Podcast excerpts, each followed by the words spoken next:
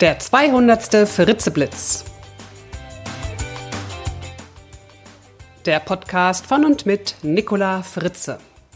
Heute der Tyrannosaurus Rex als Rentier. Wow, ta ta ta ta, die 200. Episode Fritzeblitz. Wer hätte das gedacht? Wir haben also heute ein Jubiläum. Und ich sage herzlichen, herzlichen Dank für Ihr treues Zuhören. Toll, dass Sie dabei sind. Toll, dass Sie immer wieder dabei sind.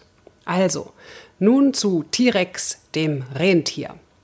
Unser fünfjähriger Sohn ist ein großer Dino-Fan. Ja, wie viele Jungs in dem Alter. Er kennt Namen von Dinos und kann sie auch noch aussprechen. Da bekomme ich ja schon fast Knoten in der Zunge. Zum Beispiel beim Quetzalcoatlus. Ah ja, aber oh nein, äh, der gehörte gar nicht zu den Dinosauriern. Das ist ja ein Flugsaurier. Sorry. Also schon klasse, was man von den Kindern alles lernen kann. Als er am 6. Dezember einen Schoko-Nikolaus mit einem kleinen Glöckchen in seinem Schuh hatte, wurde das Glöckchen sofort um den Hals seines Tyrannosaurus Rex gehangen und er verkündete, der T-Rex sei der neue Rudi, also das Rentier, denn der sei plötzlich ausgestorben. Und dann sprachen wir über die Gründe, warum Rudi ausgestorben sei und warum eigentlich die Dinos ausgestorben sind. Und mein Sohn erzählte alles. Also er zählte alle Theorien auf, die er kannte. Ein Monstermeteoroid, Vulkanausbrüche, Klimaveränderung, ein Virus, die Malaria-Mücke, bis hin zu der Theorie, dass die Dinos mit ihren Pupsen, ähm, ja, mit ihren Pupsen zu viel Methan ausgestoßen haben. Ja, ich sag ja, man kann viel von den Kindern lernen. Das Gespräch mit unserem Sohn erinnerte mich an eine mutige Frau, von der wir auch viel lernen können. Fakt ist ja, dass es immer noch nicht abschließend geklärt ist, warum die Dinos vor 65 Millionen Jahren ausgestorben sind. Die Theorie des Meteoriteneinschlags in Mexiko hat sehr viele Anhänger. Doch 1985 wurde auf einem Geologenkongress ein gewisser George Keller angekündigt. Doch dieser George, das stellte sich sehr schnell heraus, war eine Gerta, also eine Frau. Gerta Keller. Gerta Keller lehrt an der angesehenen Princeton University und wirbelte den Kongress damals so richtig auf. Denn sie hält die Meteoritentheorie für falsch. Sie macht irdischen Vulkanismus und nicht einen außerirdischen Himmelskörper für das Artensterben am Ende der Kreidezeit verantwortlich. Doch, und das äh, ist das äh, Fatale, ihre Zahlen, Fakten und Belege konnte sie auf dem Kongress erst gar nicht vortragen, denn sie wurde ausgebuht, verspottet und beschimpft. Und ab diesem Zeitpunkt legte die in Anführungsstrichen etablierte Wissenschaft ihr jeden Stein in den Weg, den sie finden konnte. Luis Walter Alvarez, der Nobelpreisträger, stellte sich ihr auf einem Kongress in den Weg und sagte angeblich, Gerta, nerv uns nicht mit deinen Zahlen, wir wollen sie nicht. Seitdem tobt der Streit. Welche Theorie stimmt? Alvarez ist tot, doch die weitaus meisten Geologen unterstützen bis heute seine Hypothese. Und sie sitzen an den Machthebeln und genehmigen Forschungsgelder. Sie entscheiden als Experten, ob Kellers Zahlen publiziert werden oder nicht. Gerda Keller sollte einmal gesagt haben, im Mittelalter hätten sie mich auf dem Scheiterhaufen verbrannt. Ja, wer es wagt, eine Hypothese zu vertreten, die von der herrschenden Meinung abweicht, ist sehr schnell einsam und wird verspottet.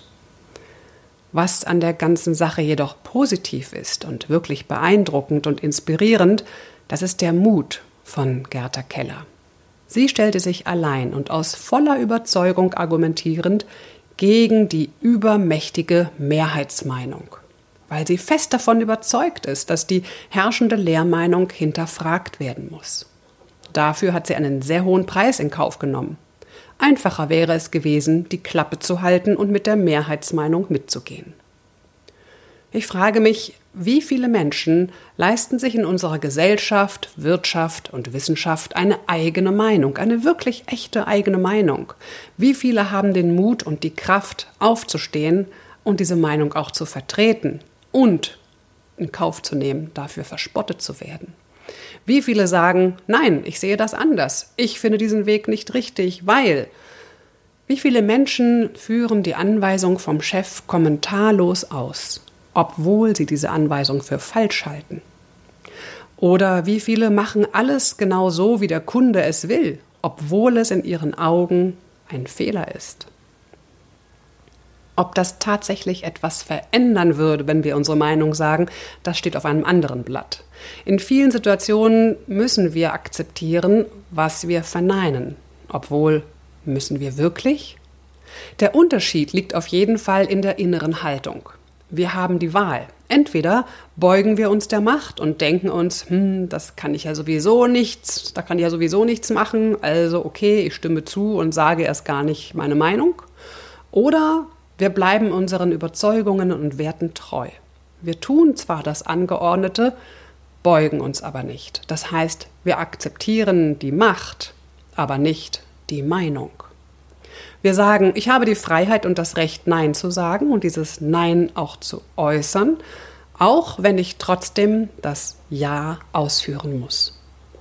Dann erfährt unser Gegenüber aber unsere Meinung, unsere Haltung und Vielleicht kommt er mit uns doch zu einem Meinungsaustausch.